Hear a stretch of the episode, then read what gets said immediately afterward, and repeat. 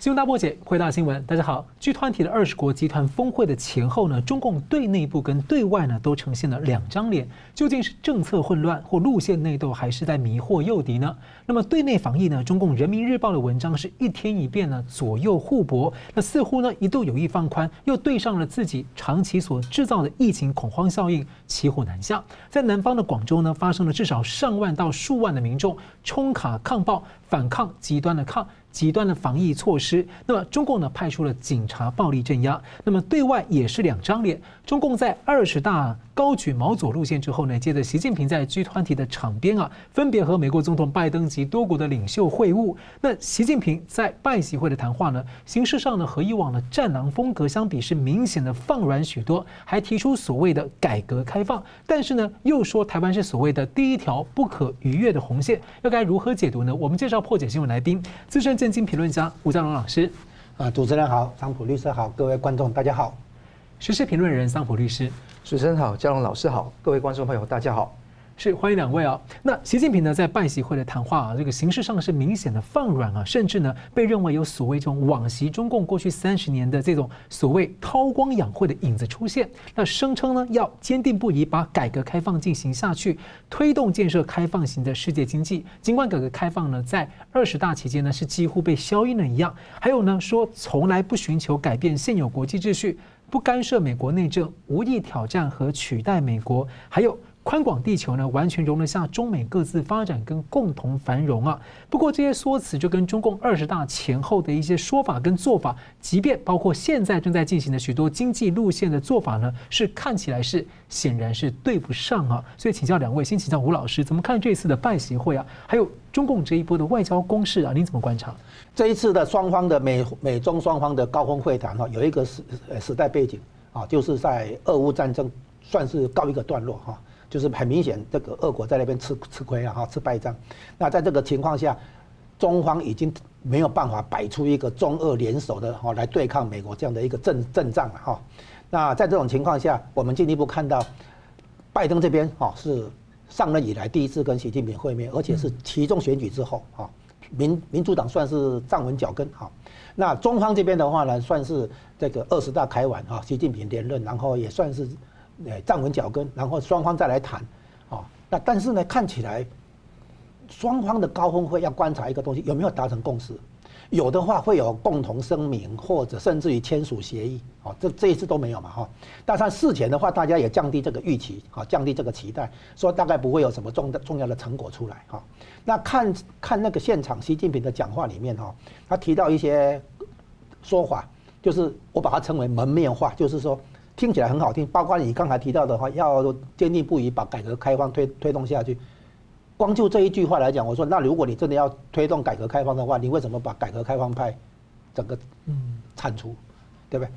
改革开放派的人马在这一次的二十大里面被你修理了嘛，对不对？那你怎么还说你要推动改革开放？那国内动作都完全不是那个方向。对对对，就是这个意思。比如说，就是说，我说这些话很好听，都是门面话，实际上行动不是这样做哦。问题是美国也玩这一套。美国讲的都是门面话，不寻求与中国对抗哈，然后呢，晶片制裁啊什么，晶片法案什么来，哦，不寻求这个，不寻求那个，对不对？哈，无意跟中国起冲突，对，讲的都是很好听的门面话。但是实际行动都是都不是这样。可是他可能美国会解释说，我是在被动的抵抗啊，因为你一直不停的动作，我只好被动的回应你。针对你这个说法是这样，我们讲美国这边的话，我们一一个一个讲嘛哈，从中方的立场讲美方的立场。那美方操操作目前的那个全全球大战略跟地缘政治的话，它基本上哈有有几点，啊，第一个就是控管竞争，现在其实是控管冲突，啊，拜登政府一直讲的就是说有合作、有竞争、有对抗啊。合作也不是讲空的了，当然有一些议题的确是合作的议题，当然所要的就是气候变迁这个问题啊，还有当然是再来公共卫生嘛哈，对抗病那个疫情嘛哈，那那可能还有这个粮食安全啊，这些都是共都是共同利益、共同关切议题，所以合作也不是没有没有题材，但是它重点放在竞争哈，如何避免竞争变成了那个冲突，所以正确的讲应该是说美国一直在做的事情是那个化化解这个就是控管。冲突啊，然后呢，避免战争真的爆发啊，这是这样子。那这是第一个它的作用。美国现在跟中共谈，不寻求谈出什么具体成果，也更不寻求有什么共同声明，甚至于新的什么协议哈，没有，就是一个形式一个外交仪式，我把它称为外交仪式，避免你误判发生战争。哎，号称对，避免误判啊，其实就是也可以说是给中共一个下台阶。你看，我跟美国有有在保持沟通这个对话，所以你会发现，它这个这个既然是个外交仪式的话，它的重点是讲就是坦，他会说坦诚的对话，有建设性的对话啊，这个全全部是外交辞令，表示没有 没有表示没有达成共识。哦，因为有达成共识的话，就直接讲我们达成什么共识，他不用去讲这些。明明就是在对话里，还去讲说我们坦率的对话，有建设性的对话，那就表示没有成果了哈。这是第一个，或者说你甚至可以说谈崩了哈，没有成果哈。然后呢，这个接下来第二个效作用啊，第一个作用就是那个控管冲突哈。那第二个作用呢，就是台湾议题，就是说美中之间的长期对抗哈，肯定会出现三件事，会长期化跟常态化啊。除了这个控管冲突会一直进行以外，啊，不管是透过面对面的还是视讯会议的啊，目的都是控管冲突。什么叫控管冲突？就是我后头、前头、后头会对你下重手，但是我不希望你发飙，啊，这个这叫控管冲突。美国是这样玩哈。再来呢，台湾议题肯定每次都会谈台湾议题啊。再来呢，他要谈那个东西，就是那个如何在，就是如何照美国的那个战略情况下哈。那个孤立围堵中国，这个对抗的那个内容，美国没有让步，啊，所以呢，这个表现在什么地方？就是双方不断的在画红线，然后踩红线。美国会，美国每次跟中共见面就是画红线，最标准的一个情况哈模式就是香格里拉那个安全对话在新加坡，美国国防部长等于在对中国国防部长下最后通牒一样，你不可以怎样怎样哦，画红线。你把把话带回去，这个意思是这样，所以这一次拜登跟习近平一样啊，双方都在画红线，然后呢，双方都想踩对方的红线，叫做测试他的底线，啊，所以这总共就三件事啊，控管冲突、台湾议题，然后呢，红线之争啊，就是踩画红线、踩红线，哦，双方见面就是干这些事，然后不求达成什么具体共识、成果、协议，不是啊，那在这种情况下的话。那习近平讲的话里面更有一段是耐人寻味哈，网络上也有评论到，就是说，哎，中国走资本主义，哎，社会主义，美国走资本主义，不同的制度哈，没有必要强求一样哈，大家彼彼此尊重哈，各自发展，共同繁荣这些。然后呢，其中还等于是含义是说，要美国不要颠覆中共这个政权啊。那因为这个字话之前杨洁篪、王毅都有提过。所以呢，苏立文就回应美国不寻求推翻中共的这个制度啊，在在四不四不寻求里面有其中有一个，那这个意思就变成说，中共在担心的事情是美国会对这个中共哈发动一些攻势哈，攻势的话就是要推翻中共这个体制。因为像当年苏共被垮台瓦解一样啊。哎，对，那这样的一个担忧呢，就被某些评论提出来哈，这个言之成理啊，这个说法言之成理，也就是说。中共现在担心的不是美国在台海这边哈采取防卫，而是可能会攻击。这个攻击呢，不是被你打了再来攻击你，而是先发制人。先发制人的目标，首先当然就是军队的集结，准备渡海，对不对哈？然后呢，可能那个机场、弹药库、哦指挥中心、通信中通信中心，对不对？这些军事目标，除了这个以外，难道不会斩首行动吗？啊，所以先发攻击，除了军事目标，再来斩首行动，最后呢，可能只是有形物体的这个打击嘛，应该还会进一步。既然要先发制人了，那可能就是要推翻中共这个体制，就体制性的被挑战。对，就是说后面可能还有很多空间，不会只是说我从从防卫转成攻击，好，预先阻止你采取军事冒险，啊不会只是这样子。所以中共现在担心的是这个，所以他现在在搞动态清零，也是为了应战。也把它变成一个战时体制的演练一样，所以现在看起来，习近平跟拜登这个见面，基本上是在维稳，跑到外面来维稳啊，基本上是在所谓保党保政权。他最怕的是他，他最重视的两个字叫做安全啊，包括他个人安全，包括整个政权的安全。所以呢，你看起来他从拜登跟拜登见面里面要得到的是这个，就是简单讲，要美国高抬贵手。不要对中共下那么狠手，好，所以我把它解释为他是来跟拜登求和的。是，那同问题请教这个桑普怎么看呢？呃，我们看到这个问题，呃，习近平跟拜登各有各的需求，呃，我是看得到从习近平的角度来看，当然是要打破中共一直以来的孤立，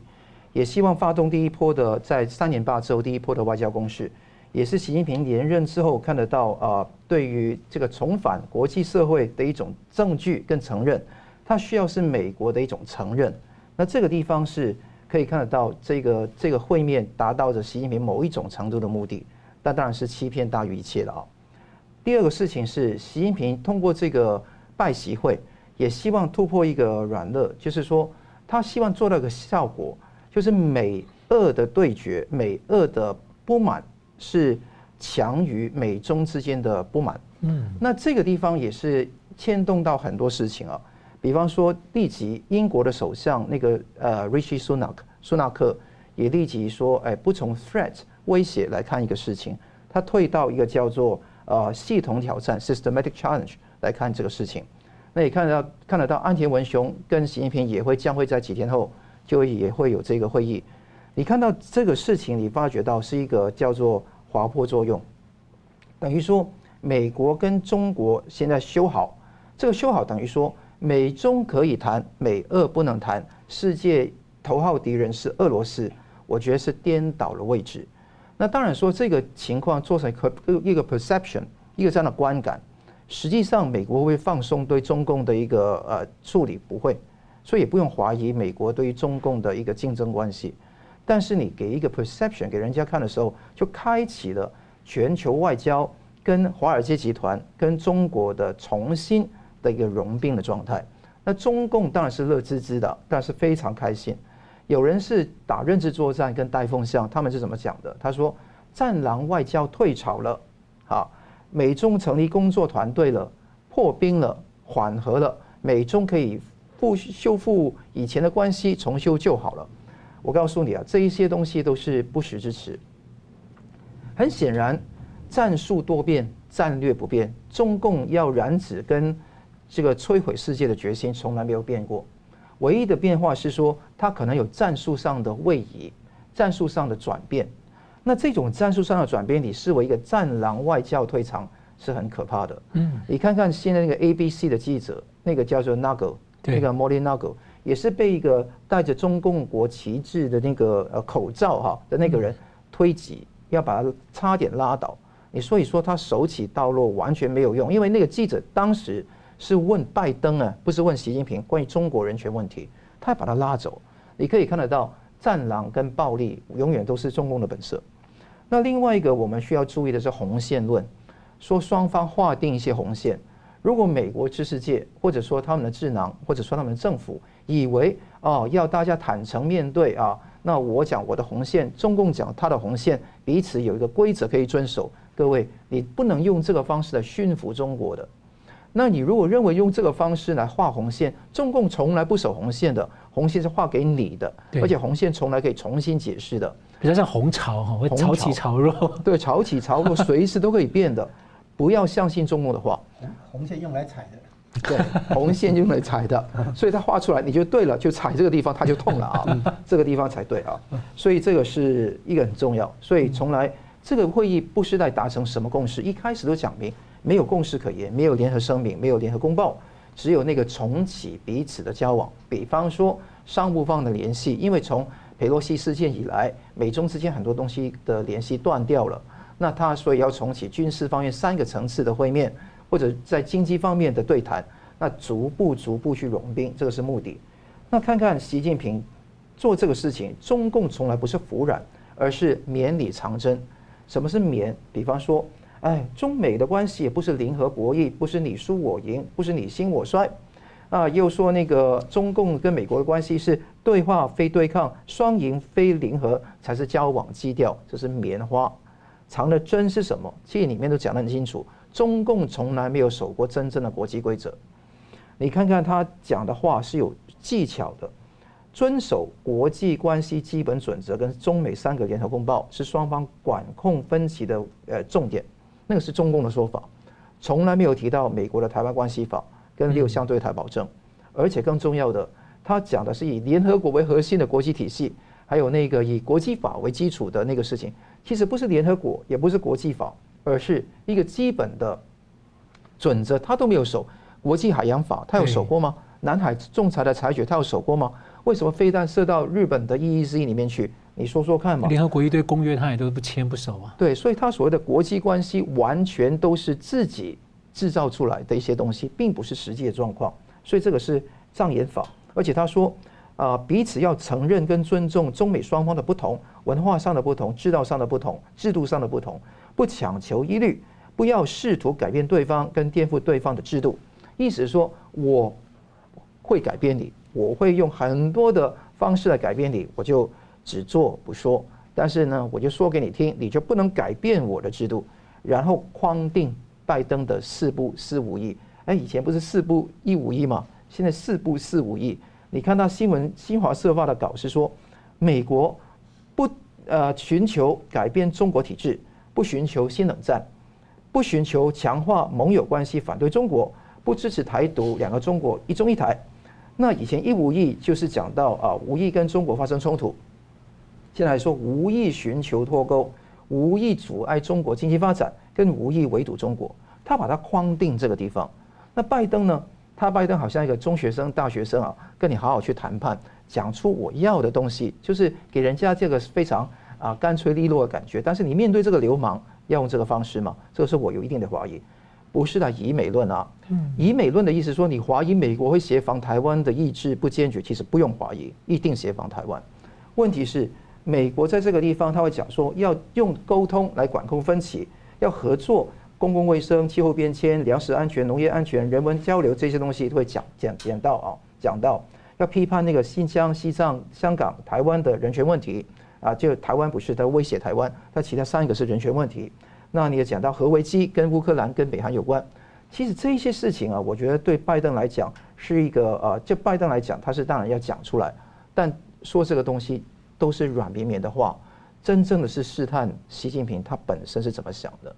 那这个地方，如果你开会之后觉得说习近平软了，他是要装作软的样子，你就误信了，那就不得了。那希望台湾各界还有美国各界都有清醒的认识，这个是装出来的，因为他讲到。民主有中式民主、美式民主，民主对抗威权是不要的。但是美国要重申价值外交才是它核心的外交的方针政策，这个必须要讲清楚。我快速追问一下，他那边讲说要坚定不移把改革开放进行，还要推动建设开放型世界经济，但他自己都关起来了，他意思是说我关起来，但你们全部都要对我开放吗？对，对，意思是说我关起来，外循环一定要有，就是我让你的钱进来，但它不会开放。你看看金融。贸易很多障碍，这么多年有改变过吗？窃盗知识产权，还有那个强制技术转移，到现在还是一样。就十多年，这个加入 WTO 的时候，当时承诺到现在都还没有做。没错。所以我还我就看不懂他这句要怎么解释。所以他要这样做法，意思说要中美共治，平起平坐，这个地方要讲得很清楚。所以他重返以前奥巴马时代那个胡锦涛那个时候说，还有习近平当时说，宽广的地球容得下中美两国，希望美国重回当时的那种中美融景的地方。但是时不我与了，这个时间也不一样。是吴老师，我很快补充一下，美国在美国眼中看起来，中共在做的事情就是挑战美国的霸权，然后对国现现存国际秩序现状构成威胁。这个基调不变的话，美国对中共的立场就是强硬跟对抗啊。那在这种情况下，美国还会源源不断的出手。所以在这个过程当中，要缓和一下气氛，是让中共不至于狗急跳墙，还是恼羞成怒。所以三不五时会有视讯会议，会有面对面会谈，会有工作阶层的会谈，都会有。但是这不等于美国立场的修正，就像你刚才提到的。然后呢，中共也需要这个外交仪式，这个场面讲讲场面话，但是双方都心知肚明。彼此讲的都是场面话，都是仪式，然后都没有真的诚意去做啊，而而且双方的那个其实都一样，就是可信度都已经没有了啊，所以我们就就是把它看成是一个一个我们俗称的呃外交大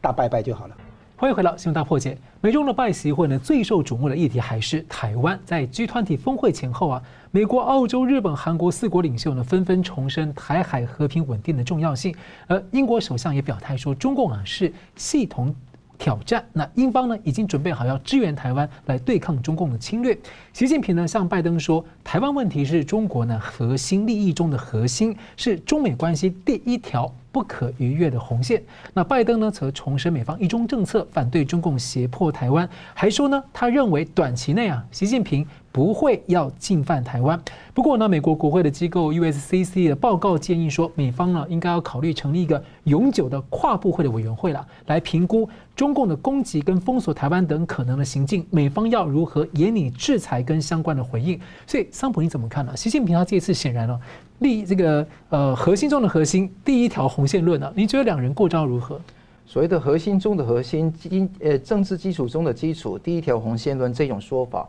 大家会相信吗？你认为台湾问题是中共政权的核心利益中的核心吗？当然不是。中共利益核心中的核心，就是中共政权的存存亡绝续，才是真正的它的核心中的核心。嗯，那这个地方是它染指全球的一个野野心。刚刚讲过了，红线红线是用外界的观点来讲，是用来踩的，而不是说这个地方告诉大家这个是中共的痛点，那你踩上去就对了。而且这个踩上去不是攻击得到中共的核心利益，这个叫红线论。那这个地方美国怎么说？美国还是温文儒雅、谦谦君子嘛。他有两个反对：一个反对任何一方啊单方面改变现状；第二个是反对中共对台湾胁迫性的或者日渐侵略侵略性的行动。所以这个防微杜渐也是很重要，改变单方面改变现状都不适宜。所以他这个地方就是美国的一中政策。那拜登这一次强调，美国一中政策从来没有改变。那之前两年来跟习近平五次通话，这一次会面五加一基本上都没有改变过。那习近平在上一次就是玩火必自焚，在这一次呢放软了那个基调，但基本上目的还是一样的。刚刚讲过，中共的本质从来不变，是用不同的花言巧语来迷惑大家而已。那习近平怎么去框定这个事情呢？那拜登。没有讲明是台湾是中华民国，台湾是独立国家，没有讲明这一点，不像蓬佩奥啊，待会会讲到战略模糊的问题。嗯，但是你看得到习近平他讲的是什么话？每一句都有骨头在里面的啊。解决台湾问题是中国人自己的事，是中国的内政，先把它框定成为内政，是要告诉美国说，千万不能承认中华民国台湾是一个主权独立国家，不能有一中一台或者两个中国，绝对不能这样接受内政。内政，如果你要干预台海战争的话，你是干预内战，用这个方式来框定。所以台湾必须要了解，这个是大局的中的个大局啊。第二个事情，民族主义，他说维护祖国统一跟领土完整是中华中国人民跟中华民族共同的心愿，其实他共产党是心愿吧？那当然说中国人有没有这些所谓的统一的一个思想？我告诉大家说，他现在要封城封控，我们之后那一节会讲到那个问题。他们是要自由啊，是要尊严啊，是要生活啊。那你要统一这个事情离他们太远了。那更重要的地方是，任何人想把台湾从中国分裂出去，都违背中国的民族大义。他说和平跟台独完全是背反的。他说台独跟台海和平稳定水火不容。台独这个词啊，在不同人的里面有不同的解释。对，在中共来讲，所有台湾人就是台独。因为我们都是拿中华民国的身份证，那这个地方还不是台独是什么？所以台独在中共来讲是随意可以解释跟去捏造的一个事情。所以台独跟台海和平水火不容，就是说，就是普丁那一套嘛，就是说你这个乌克兰哈，那你要叛离俄罗斯这么久，要收复，我要光复乌克兰就要侵略你，所以用这个方式来处理的话是非常可怕的。那他讲一个中国政策跟三个联合公报。他希望美国确守一个中国政策，没错，美国一直确守美国的一中政策，从来没有确守中国的一中原则，这是由始到终都没有改变的。那再来了，就是说，拜登也是会服软，你服软嘛，我也服软一点，你绵里藏针嘛，我听得到，我也不跟你在当场里面去说话。他说不寻求利用台湾问题作为工具压制中国，希望看到台海的和平稳定就稳定。那你说用这个会谈达成是美中双方的共识来维系台维维系台湾台海稳定，我觉得说说的太多了，因为说，呃，习近平现在还没有这个答应要做任何事情。大家知道说，在同一个时间哦，英国的那个首相苏纳克也是说，从那个 trust this trust 特拉斯特拉斯的那个威胁，中国是个威胁，那退到一个系统挑战这个词语里面。当然，讲到说有可能是系统威胁，当然讲到系统挑战，尤其在利益上、价值上是系统挑挑战。但是你说在经济的那个安全上是一个威胁，是没错。那所以这个他把它缩限，这个威胁是基于那个经济安全，但是其他部分，比如价值跟利益上面是呃系统挑战，是退了一步。还是跟着北约整总体的说法？那跟着 Boris Johnson 跟北约整体的说法都是如此的。那这个说法来讲，退了一步，因为说他要跟美国看齐。所以，当一群记者，你看到有个画面呢，就围着那个苏纳克来问他问题嘛。所以，这个习近平不可能 接受这样的事情啊。但全球记者围着苏纳克问问题的时候，他说要美与美国看齐，美国的国安战略，英国要照跟。那加拿大跟那个澳洲都是一样。所以，我想想啊，这些名词上面的争议不用呃考虑太多，因为都是一些呃花言巧语嘛。最后结果是说，还是对抗中这一种的方针没有变，没有松懈下来。再来就是美国的前国务院中国政策首席顾问余茂春，茂玉他讲到这个呃，中国根本从来不相信美国会放弃台湾，那足以证明对台湾的战略模糊是一厢情愿的一种自我安慰。那如果说你今天还是要维持一个战略模糊的想法的话，那不一定是对的，因为他战略模糊，他说不是自古以来都是如此的，他是二十世纪九十年代中期，美国为了安抚中国，希望跟他交往所提出的战略模糊的政策。那很多人就混淆掉那个所谓的战略意图跟战术行为。战略意图，中共从来不变，美国从来不变；战术行为一定是模糊的，不可能告诉你怎么打仗的。对。但是你战略的情况一定是要模糊还是清晰呢？他说：“美国一直都清晰，但是却用外交辞令的花言巧语来说成是战略模糊。这个时候是他觉得说应该要放弃掉的时候。所以我觉得猫玉跟那个 Pompeo 都有同样的想法。他说，美国的战舰可以突破中国，跟在画在啊中国跟台湾哈，中共跟台湾有台湾海峡的红线，自由航行航海台海呢已经很多次了。那这个地方，美国也是自由航行那个台海很多次了。”那你看得到，在这个地方实际上把台海的水域国际化。他认为说，雷根时代有战略的准透明，他英文叫 strategic translucency 啊，就是准透明。所以这个地方要进一步推动，要更清晰的话发展。所以这个是语重心长啊。我更觉得说，如果把它看成是美中关系走出谷底，短期泄压，长期冲突未解，这是一贯左派的看法。我看的是。彼此之间花言巧语多，实际的国策没有大的改变，互相摸底。但是由于习近平利用这个局来诓拜登嘛，好，就说美中关系优先优先于优越于美俄关系嘛，那是让全世界也是跟中国可以继续大拜拜，继续谈话。那这个情况会不会长期持续？我们要有待观察。嗯，是好了。我们接着看到呢，G20 之前还有另一个焦点啊，拜登表示和东协国家建立了全面战略伙伴关系。那印度跟东南亚是两大的一个新兴市场，也是全球供应链离开中国大陆之后呢，陆续在搬迁重组前往的一个主要的目的地。台湾也相当积极的在经营这两个区块啊。不过，其实东协十国长期呢也是中共最大的贸易伙伴，而且是中共啊非常深刻在渗透的对象。那中共在这里呢影响力很深。那美国的贸易代表呢日前表态说，希望印太经济架构 IPF 在两年内呢能够达成协议。而 IPF 里面其实有不少这个东协的国家啊。那请教江龙大哥怎么看啊？有分析认为说，东南亚可以说是美国跟中共的贸易新角力场啊，您怎么解读呢？这个的确是你说的没有错，诶，现在是全球化进入一个新阶段，叫做供应链重组。供应链重组的核心议题就是制造业生产基地这些从中国撤出来，哈，转移到中国境外去，啊，包括东南亚，也包括印度，当然有一部分回台湾、回韩国，啊，将来可能还有一些会撤到墨西哥或者到那个东欧那边去。嗯，那东南亚毫无疑问是一个重重镇，哈，就是很多制造业现在优先转移到东南亚来。那么东南亚呢？我们从地缘政治上来讲哈，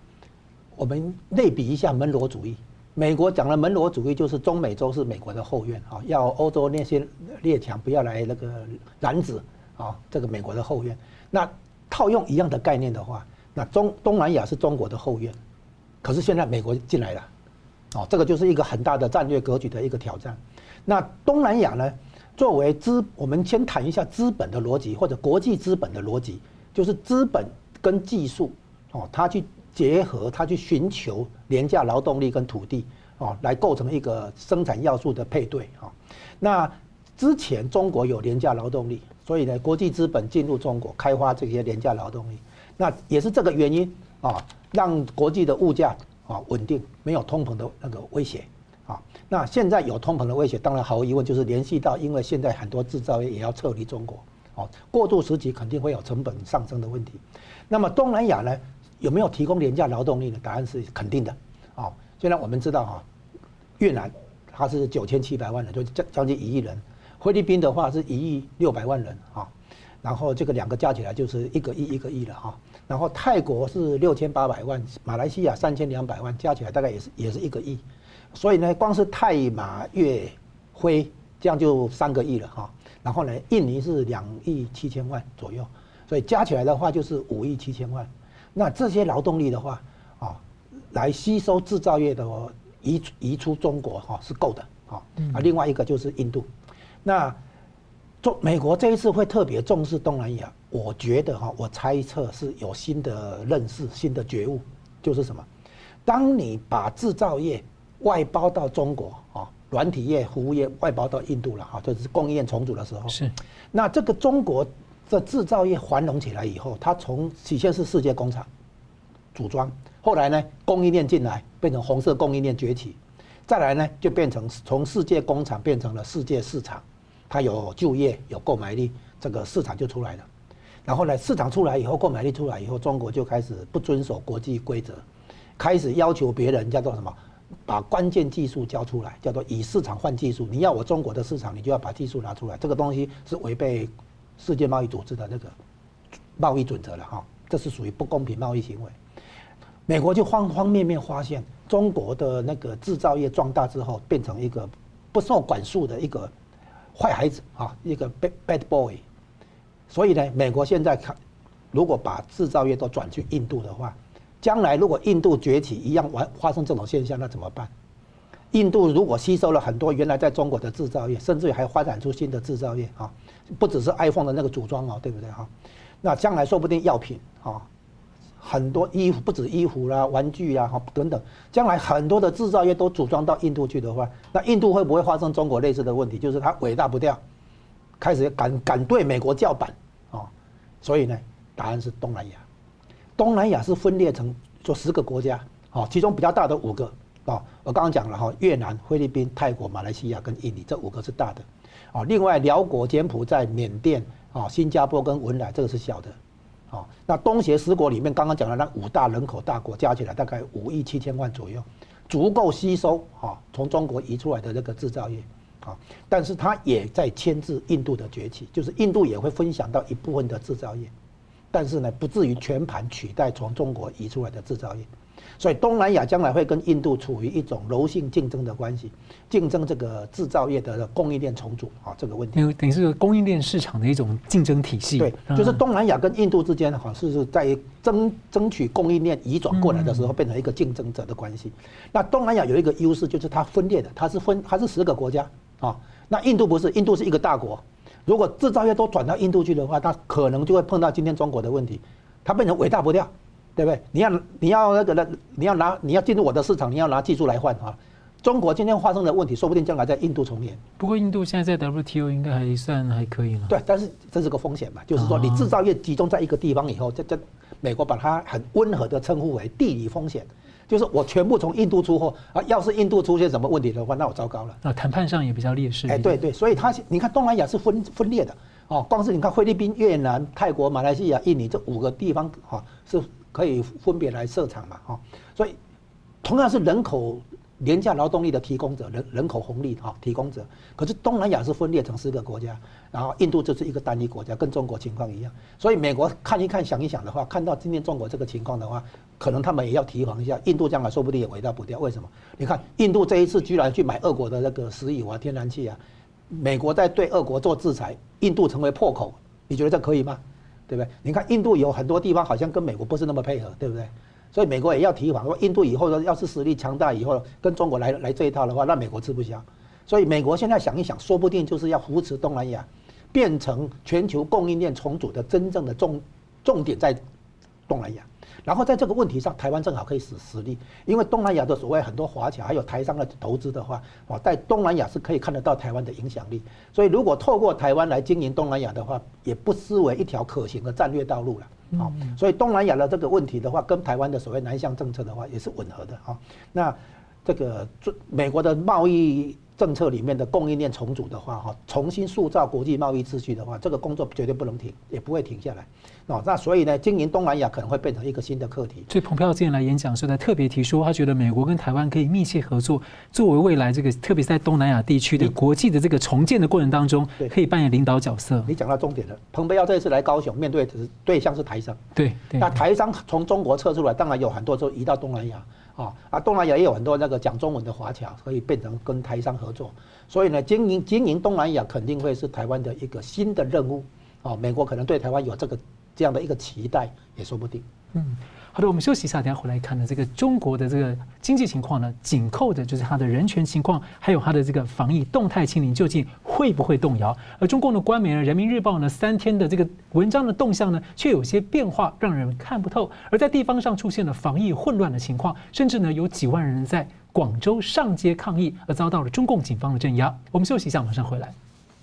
欢迎回到新闻大破解。全世界的商界呢，还有呢，中国的人民呢，都在关切一个问题：动态清零啊，到底是要动态到什么时候，清零到什么时候呢？那么，中共的防疫啊，在许多地方已经出现了混乱跟矛盾。中共的国务院呢，在十一号推出了所谓的优化疫情防控的二十条措施，被认为似乎有些弹性，要往这个逐渐的解封的方向调整。而在多个地方呢，调整措施也。有看起来这个趋势，但是呢，却是朝令夕改。在地方层面呢，像广州市的疫情啊，海珠区就被封控了超过二十天，严酷的封锁，然后又欠缺物资缺乏，又不能出去买东西，人就饿得受不了。传出民众啊下跪祈求都没有用，于是呢，在十四号晚间，在多个地方呢就爆发了示威抗争，至少有上万人，甚至有传出可能到几万人呢冲出来推倒封锁线，冲到最外围的当局的卡点。而中共呢是出动了大批的警力。传出呢，就是有动用这个武力镇压。那接着呢，在广州先前呢，同同样的，在广州先前也发生过，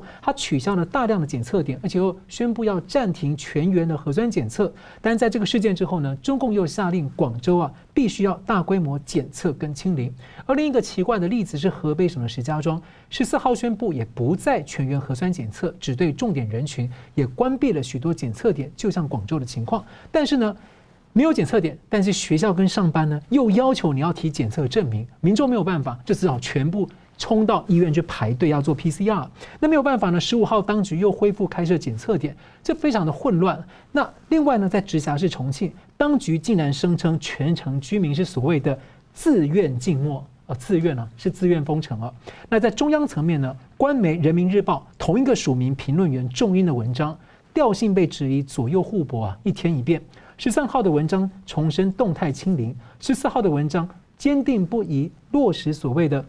外防输入、内防反弹的策略，但是呢，却完全没有提到动态清零总方针，就让人家觉得奇怪了。那以为是不是要松了？结果十五号呢，又来一个文章说坚定不移贯彻动态清零总方针，还说国务院的二十条措施呢，它不是放松防控，更不是放开跟躺平。这个让中国人民像在洗三温暖一样，一下觉得有希望，一下感到绝望，一下又希望，一下又绝望，这是看不懂。所以我请教两位，先请教吴老师怎么解读啊？中共中央这是在两手策略吗？或者说是地方财政跟民怨已经受不了，所以他进退两难？尤其您一直很关注这个中国大陆的房市等系统财政危机啊。最近呢，中共也推出了一个所谓的十六条，想要救房产，您怎么看这个情况？哎，我觉得你提到的可能性啊，可能都是存在，可能两个都都有。现在是这样哈。他一方面要动态清零，清零；二方面他又不想真的动态清零，所以他自己会出现，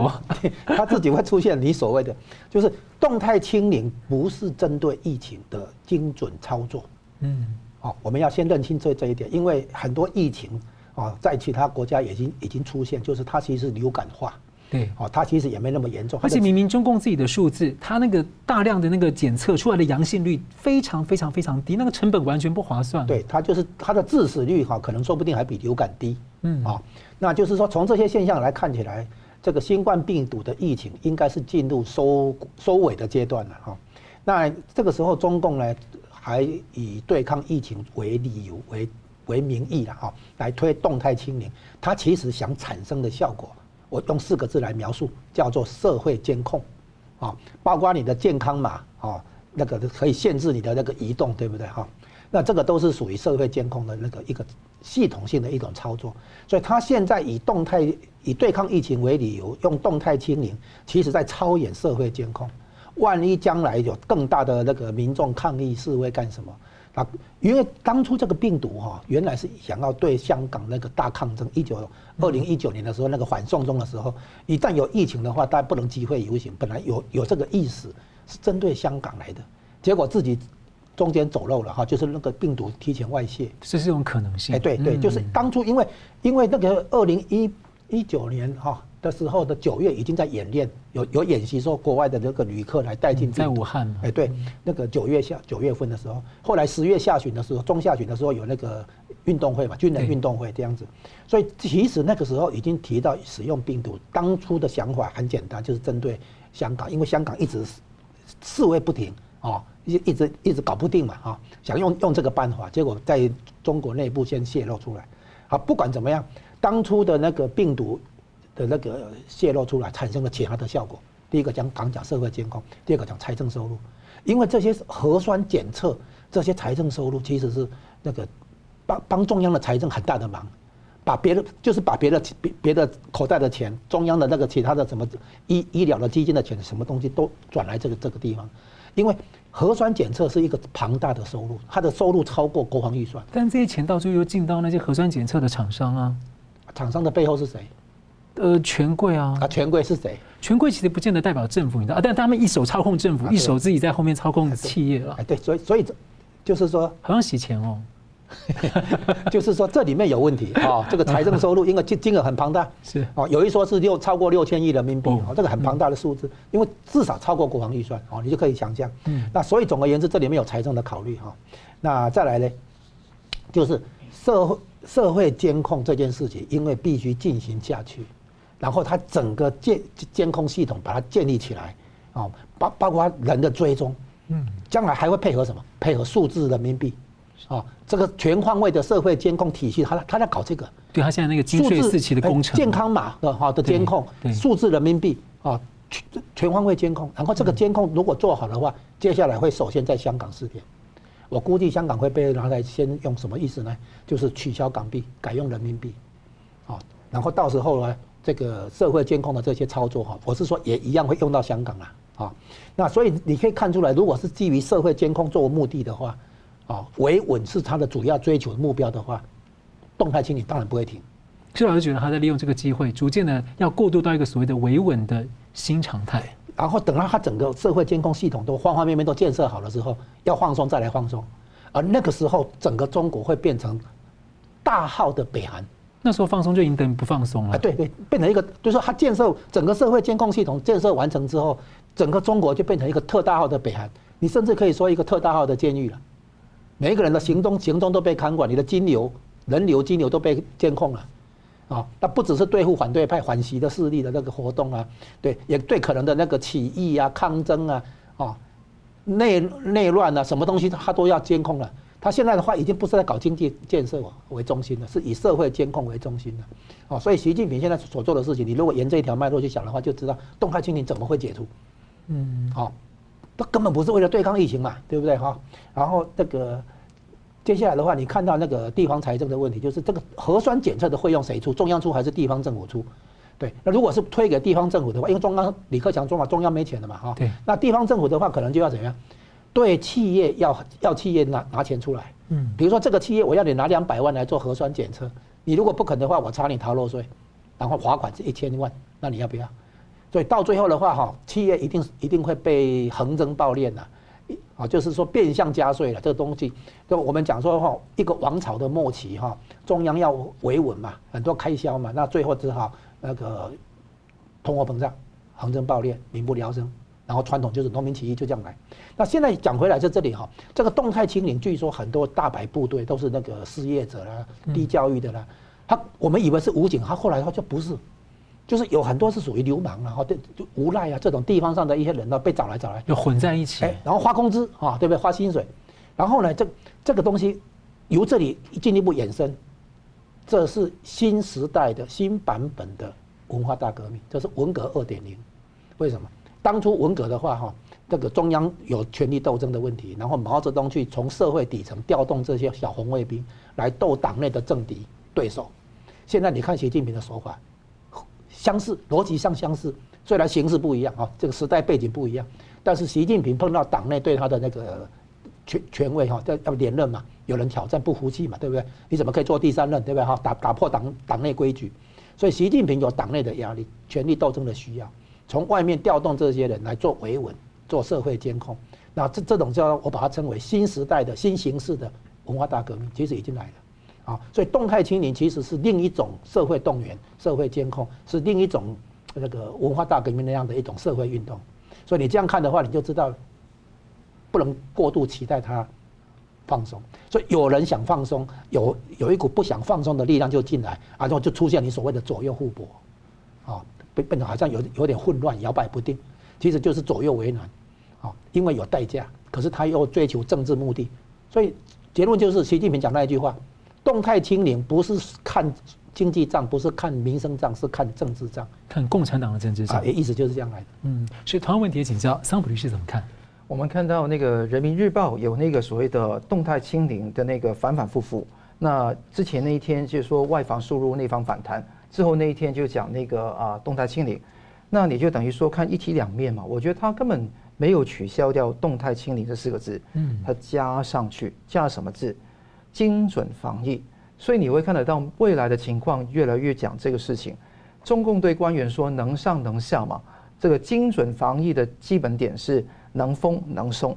就什么地方封，什么时候松，随时随意突发的、持续的、反复的、不断的风控不同的地方。所以这个地方跟动态清零、变态清零有什么分别？没有分别。我追问一下，那“精准防疫”四个字就暗示我可以精准监控跟精准精准关闭。没错，所以这个地方就精准因为我要掌握才要精准啊，甚至精准到哪一个城市、哪一个小区、哪一栋大楼、哪一户、哪一个人。移动到什么地方，到时候封什么地方都要非常精准。所以我以精准为理由，可能用大数据等等的，然后大量使用。你想想看，这个整个事情就是一个大实验，就是中共操控民众的一个大实验，大监大监控的一个实验。嗯，就基本上它要慢慢复杂化、细致化，把它弄精准化，这个才是它真正的目的。那你说这个地方牵不牵涉到两股势力在党内的斗争？我觉得不会，千万不要再这样设想了。基本上是说，中共想卸责给地方官。我讲精准防疫，哎，那你就听我的令来执行啊。有个榜样叫李强，以前上海市委书记的时候，他很乖哈。他一讲精准防疫的时候，就真的动态清零，完全封控。那个榜样，看你们谁来跟啊？那那河南省的楼阳生要不要跟？你看北海市不跟嘛？因为广西省的北海市那些渔民呢、现在是捕鱼期啊，他要冲出去啊。最后市委。开了一个晚上的会，放他们走，就给他们充卡就算了。这个地方是一个孤立。那我们待会讲讲广州的情况，可以看得到这个情况，地方要自己领会，松跟紧都是自己去参。那如果说中共有一天觉得哎对这个官员不爽的话，随时可以说你违反中央政策，把你杀头都可以。那所以说十一月十一号，十一一一啊，双十一。那个国务院有个那个联防联控指挥中心说的，严禁随意静默长时间不解封，一般不按行政区域开展全员核酸检测，取消入境航班熔断机制等等，这些都是说给大家听的。那就是说地方看着办，那你看着办的意思说随时可以帮你政治斗争，这个地方第一点。另另外是广州了，这个很值得讲啊，因为我看了这么久的那个风控。啊，广州这一次是非常壮烈的，嗯，而且我肯定是有开枪，有开枪，因为有那个呃，看得到血流满地，确定有水枪，所以你觉得有开实弹？有实弹，而且水枪不可能射出满地都是血的，嗯，对，都是你冲昏了，整个撞到别的地方去，不会满地都是血，但是你不可能说那个真枪实弹是有在开，所以这个所谓屠杀已经可能是现在进行时。而且这个广州海珠区有城中村嘛，有太塘村，有那个康乐村，他们每个都是很多武汉来的或者湖北来的那些农民工或者外来的工员工。中共的那个带风向的方式，说湖北人跟广东人在斗争，其实根本跟没这个没关，对，而是说你风控在那个地方，导致他们狗急了也要跳墙嘛。那你关久了，兔子急了也会咬咬人嘛。那你这样关久了，它是一延再延，延了两次，延到现在封控了一一个月，足不出户，你根本没有办法赚钱，而且物资又进，听说物资又进不去，物资进得去，你要高价去买，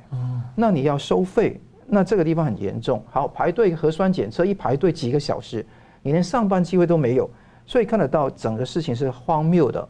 那这个荒谬情况下怎么样？用杂用杂物啦来砸那个大摆，那同时推翻警车，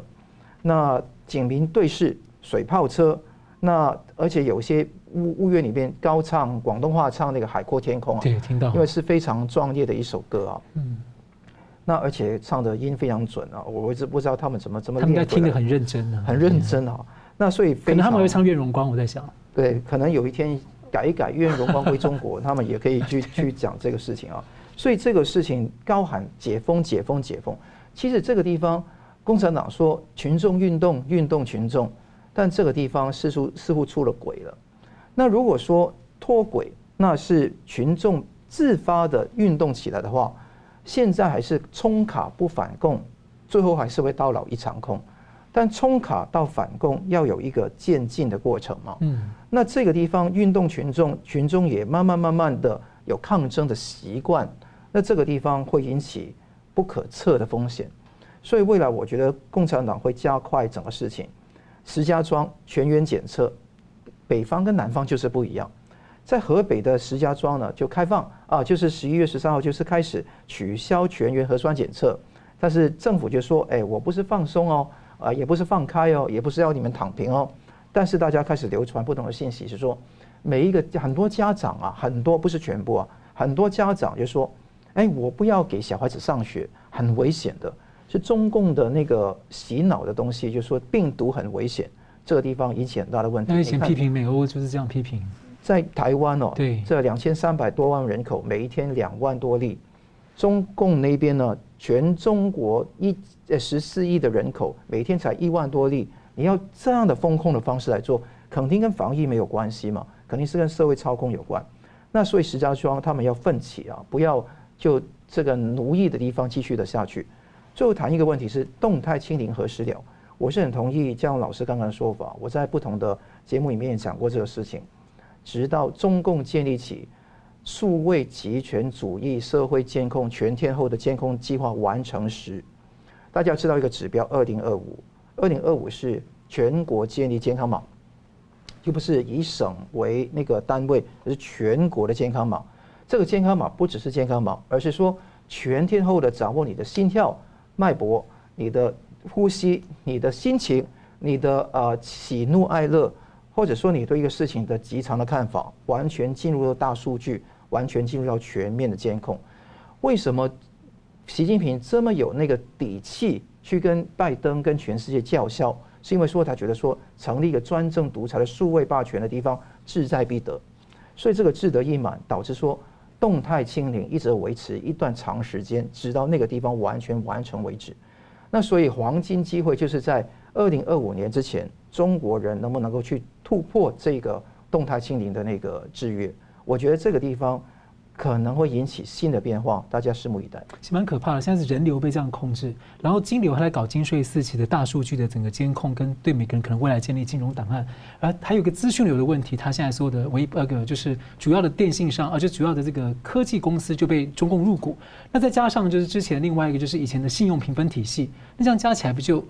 完全撮合，然后就全国一盘棋来玩？所以你这个地方就是习近平的中国梦，是一个奴役梦，是一个没有自由的一个集权社会。嗯，好，节目最后我们请两位用一分钟啊总结今天的讨论。先请吴老师。我们现在从习近平的处境去观察，从动态清零到拜习会，你会看出来，他现在在努力的方向真的不是。以经济建设为中心哦，改革开放的年代，这句话是一定要讲的。以经济建设为中心，你现在看出来，他的团队没有财经团队了哈，可没有没有这方面可以可以期待的哈。然后呢，你看他的重重点的话，动态清零会一直下去啊，做社会监控，然后战狼外交呢是收敛一点，但是呢，其实还是战狼外交啊。所以你可以看出来，习近平将用这样的一个办法，把中国带到一个逐渐的闭关锁国、逐渐的这个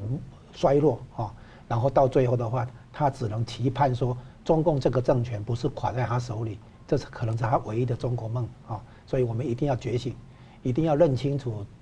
中国大陆那边在习近平的治理之下可能出现的这些局面啊。预做准备，台商的话，我还是那一句话，能走赶快走，能跑赶快跑，啊，不要再有过度的期待了。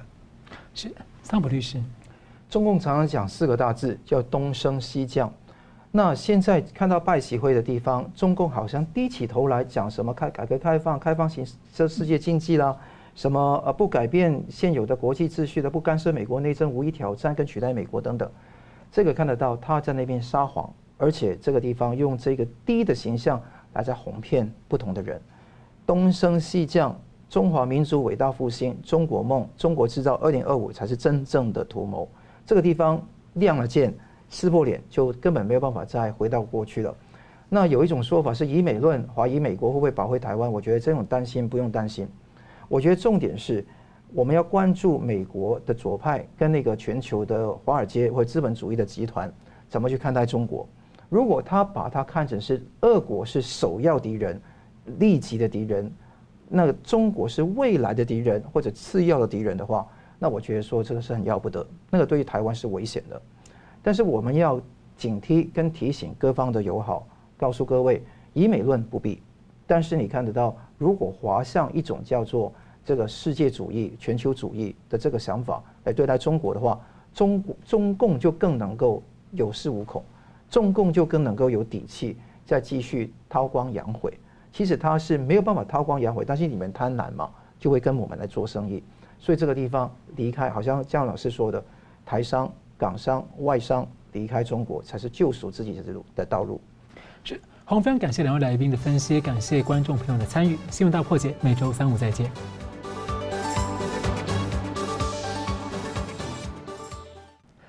如果您喜欢我们的节目呢，请留言、按赞、订阅、分享，并开启小铃铛。那么，感谢各位呢长期对我们的支持。新闻大破解团队呢将持续为您制作更优质的节目。